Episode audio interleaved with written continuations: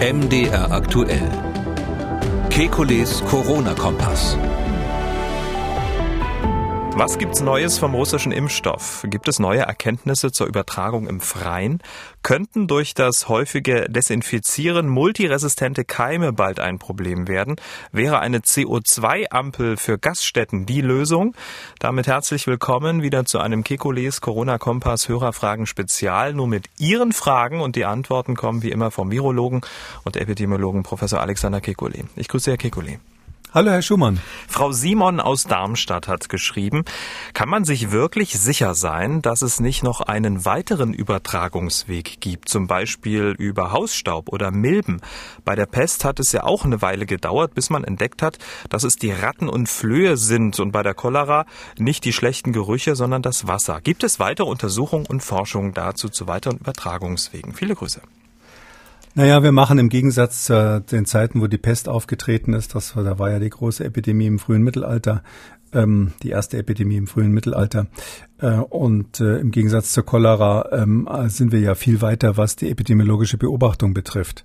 Schon allein durch die elektronischen Medien können wir ja äh, sehr gut erfassen, wer krank wird und wo man krank wird. Und wenn es da einen epidemiologisch relevanten Übertragungsweg gäbe, den wir übersehen hätten, dann wüssten wir zumindest, dass wir noch, noch eine Lücke haben. Aber alles, was wir jetzt beobachten an Epidemiologie, können wir mit den bekannten Übertragungswegen erklären.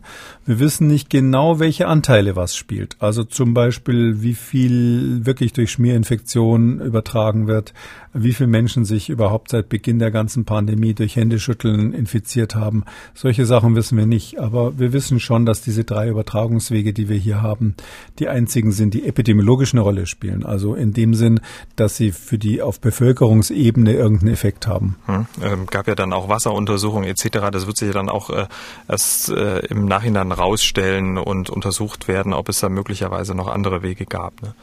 Na, wir wissen zum Beispiel, dass das Virus definitiv im Stuhl auch äh, auftritt. Ähm, es ist so, dass zumindest mit der PCR man das dort regelmäßig nachweisen kann, auch gar nicht ungewöhnlich für diese Art von Erkrankungen. Ähm, aber es gibt keine Hinweise darauf, dass wir eine sogenannte fäkal-orale Übertragung haben, wie es bei anderen äh, äh, Durchfallerkrankungen ja der Fall ist. Also, dass man quasi vom Stuhl von jemand anders sich infizieren könnte. Ähm, das mag schon sein, dass im Einzelfall, wenn da jetzt besonders viele lebendige Viren noch im Stuhl hinten rauskommen, normalerweise sind die mehr oder minder perdu, wenn die da ähm, den Verdauungstrakt äh, passiert haben. Aber wenn im Einzelfall kann schon mal sein, dass es zu einer Infektion kommt. Ähm, da würde ich aber viele andere Erkrankungen, die durch äh, Stuhl übertragen werden, vorne heranschreiben. Und mhm. es gibt viele Gründe, äh, das nicht anzufassen. Äh, und da kommt es auf Covid auch nicht mehr so an. Ja, meine Hündin atmet jetzt auf, wenn sie das hört. Ach, Sie müssen da auch immer mit dem Schäufelchen hinterher rennen und, und einsammeln, ja? Ne, sie nimmt ja auch gerne mal andere Sachen in den Mund, die wir nie in den Mund so, nehmen ah, Das meine ich damit. Mhm, also rum. Ziel der Lockdown-Maßnahmen ist es ja, dass das Gesundheitssystem nicht an seine Grenzen kommt und dass alle Patienten auch versorgt werden können. Und diese Dame hat angerufen und wollte wissen, was passiert, wenn eben nicht ausreichend Beatmungsbetten vorhanden sind. Deshalb hat sie folgende Frage. Intensivbett nicht vorhanden und man bräuchte eines, man wäre beatmungspflichtig, gibt's aber nicht. Muss man dann den grausamen Erstickungstod durchleiden oder gibt es ein Medikament, das ähm, das einem nimmt oder würde das jetzt schon wieder in Richtung Sterbehilfe gehen? Das wäre mal meine Frage und ich finde die Frage sehr wichtig. Ja, im Moment sind wir in Deutschland äh, in der Lage, dass wir definitiv genug Intensivbetten haben, auch genug Beatmungsgeräte. Das würde ich jetzt mal sagen, sieht im Moment nicht so aus, als würden wir in eine Lage kommen, wo das die Grenze wäre. Unsere, unser Flaschenhals in Deutschland ist tatsächlich das Personal auf den Intensivstationen, weil ähm, wenn Sie nur noch eine Intensivschwester oder einen Intensivpfleger haben für, sage ich mal, drei, vier Patienten, normal wäre eher gut eins zu eins, ähm, dann ähm, sind sie in einer Situation, wo die einfach dann überfordert werden. Wenn jetzt zwei zugleich äh, schweres Herz-Kreislauf-Problem bekommen, dann oder Medikamente bekommen müssen oder ähnliches, dann ist das einfach die Grenze. Ähm, wenn es so wäre, dass wir da eine Überlastung hätten, ja, was würde man machen? Man würde wahrscheinlich Trotzdem, das dann halt einfach den Schlüssel erweitern. Dann würde man Pflegepersonal von den Allgemeinstationen abziehen auf die Intensivstationen. Anders geht's letztlich nicht. Und dann dazusetzen und irgendwie hoffen, ähm, die Patienten ähm, durch die Beatmungszeit durchzubringen. Also, dass so einer quasi auf dem Gang liegt und stirbt und erstickt, das würde ich in Deutschland ehrlich gesagt für äh, ausgeschlossen halten. Hm, die Dame sprach ja auch möglicherweise ein Medikament an, was diese Zeit vielleicht überbrücken könnte, bis dann wieder ein ein Bett äh, für die Beatmung frei ist? Nee, das haben wir nicht. Also das wäre ja toll. Also ich bin, war ja lange Notarzt und das wäre klasse, wenn man irgendwas spritzen könnte und damit quasi die Sauerstoffsättigung im Blut vorübergehend verbessern könnte. Es gibt tatsächlich so Maschinen, ECMO heißen die, da kann man ähm, Sauerstoff ähm, quasi durch eine Kanüle ins Blut pressen ähm, ohne Beatmung. Ähm, die sind aber noch viel, viel knapper als die Beatmungsplätze, sind echt schwer zu bedienen. Da braucht man dann einen extra Techniker, der allein dieses Gerät bedient. Und ähm, ja, die helfen im Teil der Covid-Patienten tatsächlich, wenn die in, in, schwerster Atemnot sind, weil die Lunge so kaputt ist, dass man selbst mit der normalen Beatmung keine Luft mehr reinbringt, dann kann man die eben ins Blut pressen quasi mit dieser Maschine. Die funktionieren. Letztlich kann man so ähnlich äh, sagen wie in so ein Soda-Stream-Gerät, mit dem man ähm, Kohlensäure in Wasser reinpumpt. So ähnlich macht man das durch eine Membran dann ins Blut.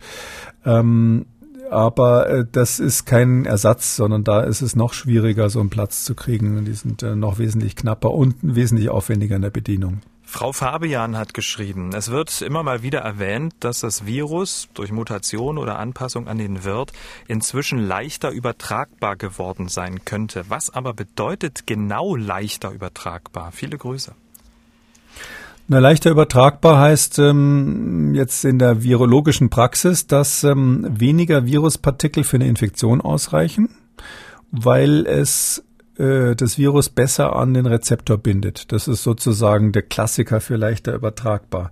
Und die zweite Seite ist auf der Seite dessen, der die, das Virus ausscheidet, eine höhere Menge von Viren auf den Schleimhäuten, die dann bei den entsprechenden Singen, Atmen, Jodeln und so weiter äh, äh, abgegeben wird. Das heißt also, ähm, auf der Überträgerseite mehr Virusabgabe, auf der Empfängerseite Infektion schon bei kleinerer Virusmenge. In dem Moment hat man ein leichter übertragbares Virus.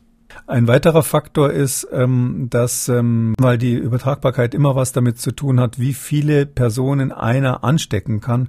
Es kommt als weiterer Faktor auch darauf an, über wie viele Tage man infektiös ist. Also die Masern zum Beispiel sind deshalb so wahnsinnig leicht übertragbar, weil man auch ähm, relativ lange ansteckend ist, also lange hohe Virusmengen aus, ausstößt. Also die Menge und die Dauer, die man es ausstößt, äh, spielt auch noch eine Rolle. Und die Viren können sich da optimieren. Das machen die und ist SARS-CoV-2 hat es höchstwahrscheinlich, das war am Anfang umstritten, aber es sieht so aus, als wäre das jetzt äh, Fakt. Das hat sich wohl in Italien angepasst und dieser neue Typ, den wir jetzt weltweit haben, der ist einfach leichter übertragbar als der, der vorher da war. Frau Grau hat angerufen und sie hat eine ganz kurze Frage. Hallo, ich wüsste gern, gibt es was Neues über diesen Sputnik-Impfstoff, mit dem der Herr Putin seine Tochter hat impfen lassen? Also das weiß ich nicht, das Sputnik, Sputnik 5, ja, das war ja eine kleine Gemeinheit, ähm, dass er da den Sputnik-Schock sozusagen für die Amerikaner nochmal wiederholen wollte.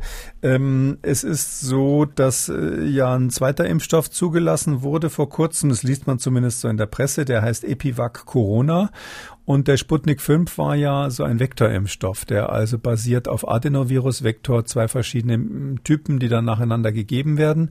Und der neue jetzt, das ist ein Untereinheitenimpfstoff, ähm, der funktioniert so, dass man gentechnisch Teile dieses ähm, Spike-Proteins, was da außen aus den Viren rausragt, Teile davon ähm, nimmt man und stellt die künstlich her im Labor. Und diese Proteine oder Proteinfragmente, die spritzt man als Impfstoff, weil man dann hofft, dass dass das Immunsystem denkt, ups, da ist ja ein Virus, weil das ja ein Teil von diesem Virus ist, und dann dagegen Antikörper und aggressive ähm, T-Zellen, zytotoxische T-Zellen produziert. Ähm, aber ob diese Impfstoffe wirklich funktionieren, in welcher Menge die produziert werden, ob es da jetzt die angekündigten Riesenimpfkampagnen wirklich gibt, das sind so Dinge, da ähm, müsste man, weiß ich nicht, ob da vielleicht der Bundesnachrichtendienst irgendwelche geheimdienstlichen Erkenntnisse drüber hat, aber so richtig sauber sind die Angaben, die da aus solchen Ländern kommen, natürlich nicht. Herr Ziedjek aus Herdecke hat uns geschrieben, seit einigen Tagen herrscht in vielen Städten auch draußen Maskenpflicht, so auch in der gesamten Innenstadt von Witten und dies Tag und Nacht. Für die Fußgängerzone kann ich dies am Tag ja noch nachvollziehen, aber in den Seitenstraßen sieht man nur wenige Passanten, sodass die Infektionsgefahr doch sehr gering ist. Und am Abend ist die Stadt fast so tot wie der Zentralfriedhof von Chicago.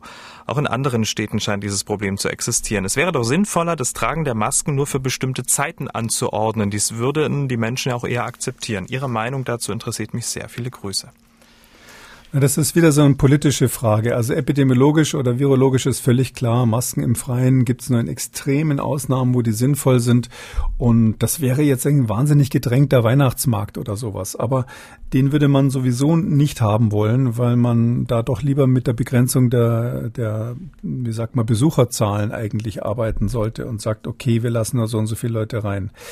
Ähm, das ist einfach politisch, muss ich vielleicht die Verantwortlichen da auch in Schutz nehmen. Das ist einfach schwierig zu sagen, an den Stellen, wo wir eine echte Überfüllung sehen, die so schlimm ist, dass man face to face zwei Meter und Schulter zu Schulter ein Meter nicht mehr einhalten kann, ähm, wo es also so eng wird, dass wir die Mindestabstände nicht mehr hinkriegen, da wollen wir die Masken. Ähm, da müssten dann in dem Fall die Gesundheitsämter vor Ort von Fall zu Fall, von Veranstaltung zu Veranstaltung entscheiden, wie es ist. Und die würden wahrscheinlich viel differenzierter vorgehen, ganz klar. Ähm, äh, die würden dann wahrscheinlich sagen, gut, auf dem Markt von, von um die und die Uhrzeit ähm, verbieten wir das und sonst nicht. Ich ähm, könnte solche Beispiele massenweise nennen, auch aus anderen Bereichen der Republik. Äh, ich war selbst kürzlich mal irgendwo Salat kaufen auf einem, ähm, auf so einem Viktualienmarkt und ähm, da war es dann auch so, dass äh, ich glaube, ich war mit meinem Sohn zusammen der einzige Kunde dort, äh, weit und breit niemand da und wir mussten aber Maske tragen, weil da so ein Schild stand, ab hier Maskenpflicht und ich glaube, das kostet 50 Euro Strafe, wenn man es nicht tut. Ähm, ich hätte mir diese Konsequenz eher gewünscht bei dem Durchgreifen bei den Gaststätten, die sich nicht an die Regeln gehalten haben. Frau Aschari aus Aalen hat uns geschrieben. Meine Frage betrifft äh, eine besondere Problematik bei der Abstrichentnahme für den PCR-Coronavirus-Test. Ähm, wie kann ein Abstrich gemacht werden bei besonderen Menschen, wie zum Beispiel geistig behinderten Personen mit einer Störung im Autismusspektrum oder auch bei Demenzkranken, bei denen eine Kooperation bei der Probenentnahme nicht möglich ist? Gäbe es für diese Person Alternativen? Das würde mich sehr interessieren, da wir diese Problematik mit unserem Sohn erwarten können, wenn er mal zum Testen aufgerufen wird. Da mache ich mir schon echt Sorgen. Ich weiß, das ist nur ein Nischenproblem, aber es ist für Angehörige der zu pflegenden Schwerbehinderten oder Alten bestimmt bestimmt eine wichtige Frage. Vielen Dank im Voraus. Na, so Nische ist das gar nicht. Wir haben schon ganz schön viele Menschen, die, die Pflegebedarf haben in Deutschland, Schwerbehinderte oder, oder auch alte Menschen aus verschiedenen Gründen. Ähm, also aus meiner äh, Vorstellung ist es so, die erste Priorität muss immer haben, die Umfeld dieser Menschen sicher zu machen, weil die ja ähm, wirklich abhängig davon sind, dass man für, dass man dafür sorgt, dass sie in Sicherheit sind. Also, dass man so jemanden testet prophylaktisch, um zu verhindern, dass er jemand anders ansteckt, da sehe ich jetzt eigentlich nur extreme Ausnahmeindikationen, sondern man muss verhindern, dass diese Leute angesteckt werden durch wirklich konsequente, gute Konzepte an der Stelle. Das heißt, die gesamte Umwelt äh, testen. Und diese Personen würde man nur dann testen, wenn man wirklich einen Krankheitsverdacht hat, wenn es dazu gekommen ist, dass sich jemand möglicherweise infiziert hat. Ähm, was man da macht als Arzt, das ist ja dann eine diagnostische Maßnahme, wird von Ärzten gemacht, ist, dass man wirklich einen diesen Nasenrachenabstrich macht. Der funktioniert so, dass man einen ganz dünnen Tupfer durch die Nase einführt. Also nicht mit Mund auf wie bei den Kindern, was dann so auch dort unbeliebt ist, sondern äh, durch die Nase und das geht eigentlich immer, weil die Nase kann man nicht richtig zuhalten. Da muss im schlimmsten Fall jemand anders den Kopf festhalten und daran sehen Sie dann schon, warum ich äh, dafür bin, das wirklich nur im äußersten Ausnahmefall zu machen. Einer fixiert den Kopf und der andere schiebt dann so einen dünnen Tupfer durch die Nase. Aber klar ist, dass äh, Menschen, die nicht verstehen, was mit ihnen da passiert, passiert, das als viel schlimmer empfinden als jemand, dem man das erklären kann. Eigentlich ist das nichts Schlimmes mit diesem Tupfer in der Nase. Das haben wir Medizinstudenten uns gegenseitig gemacht im HNO-Kurs zum Üben. Aber wenn man halt nicht weiß, was passiert, dann hat man da wahnsinnige Panik. Und deshalb finde ich, die Umwelt schützen und die ähm, Pflegebedürftigen oder hier die Bedürftigen in Ruhe lassen. Der Philipp aus Augsburg hat angerufen. Wir tun ja fleißig alle Flächen und so weiter desinfizieren in Supermärkten, in Geschäften, in den Firmen. Und die Frage lautet, tun wir uns da nicht ein weiteres Problem ähm, damit holen ins Haus, nämlich die multiresistenten Bakterien? haben wir da nicht in einem Jahr oder sowas ein, ein vielleicht noch weniger, noch schwieriger lösbares Problem damit? Es stimmt, dass wir durch die Anwendung von Desinfektionsmitteln, wenn sie regelmäßig immer am gleichen Platz angewendet werden, tatsächlich resistente Bakterien züchten können. Sowas gibt es im Krankenhaus. Äh, übrigens, bei resistenten Viren ist das nicht so. Also zumindest gibt es keine Studien, die ich kennen würde, wo es jetzt so ist, dass man wirklich zeigt, dass man auch resistente Viren durch Desinfektionsmittel züchten kann. Das ist eher was, was bei Bakterien und Pilzen eine Rolle spielt. Ähm, aber das sind Situationen, die eigentlich bisher nur im Krankenhaus aufgetreten sind, wo man wirklich jeden Tag immer wieder mit dem gleichen Desinfektionsmittel äh, die gleichen Flächen immer wieder bearbeitet. Da, da gibt es solche Effekte.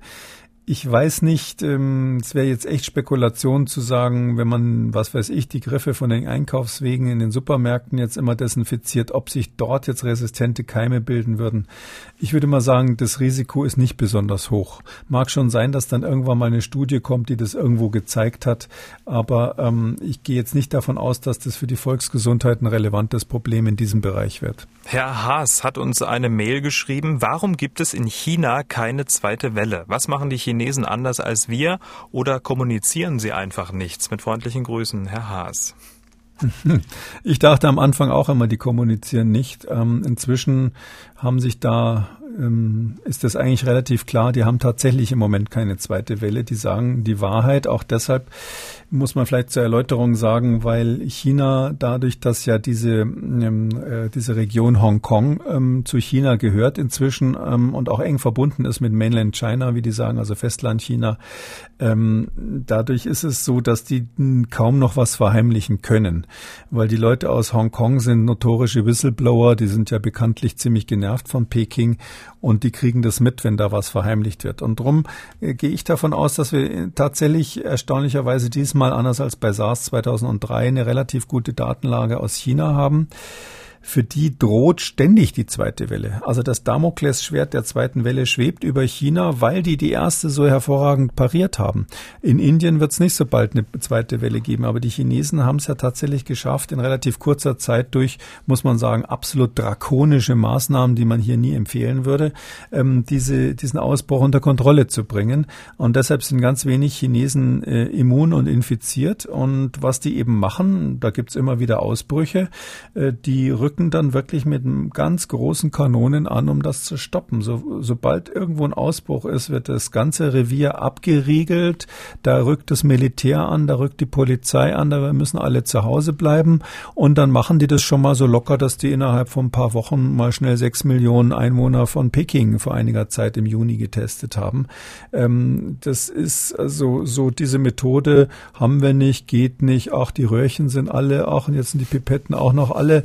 Also sowas hört man bei denen nicht, sondern die ziehen das einfach knallhart durch und sind damit auch erfolgreich. Diese Strategie heißt im Grunde genommen, ist eigentlich so eine abgewandelte Eliminationsstrategie, die die fahren. Stamping out sagt man dazu. Das heißt also, sobald irgendwo quasi die glimmende Zigarette liegt, rückt der Panzer an und tritt die aus ähm, für die Bevölkerung ist das auch nicht so lustig. Aber man muss vielleicht auch dazu sagen, das ist nichts, was wir hier übernehmen können. Ich bin ja auch dagegen, die, diese, diese Lockdowns sind ja im Grunde genommen auch übernommen worden aus Wuhan. Selbst das Wort stammt von dort. Ähm, ich glaube, dass wir das in Europa nicht leisten können, dass das auch nicht unserer demokratischen freien Gesellschaft äh, entspricht, so mit den Menschen umzuspringen, auch mit ihren Daten. Und wir haben aber auch kulturell, ähm, die, die öfters mal in Asien sind, wissen das, ein anderes Verständnis. Also ähm, dort ist es einfach so, dieses Prinzip, dass das Individuum sich der Gemeinschaft unterordnet, ordnet, ist wahnsinnig tief in der Erziehung drinnen, zumindest im Großteil der Bevölkerung. Und drum machen die sowas mit. Ähm, und ähm, bei uns sieht man ja schon, wenn es ums Maskentragen geht, dass dann sofort Demos kommen, die sagen, nö, das will ich nicht. Das ist halt unsere freie westliche Gesellschaft. Da brauchen wir andere Konzepte, als die das in China verfolgen. So, mit Blick auf die Uhr, äh, zwei Fragen wollen wir noch schaffen.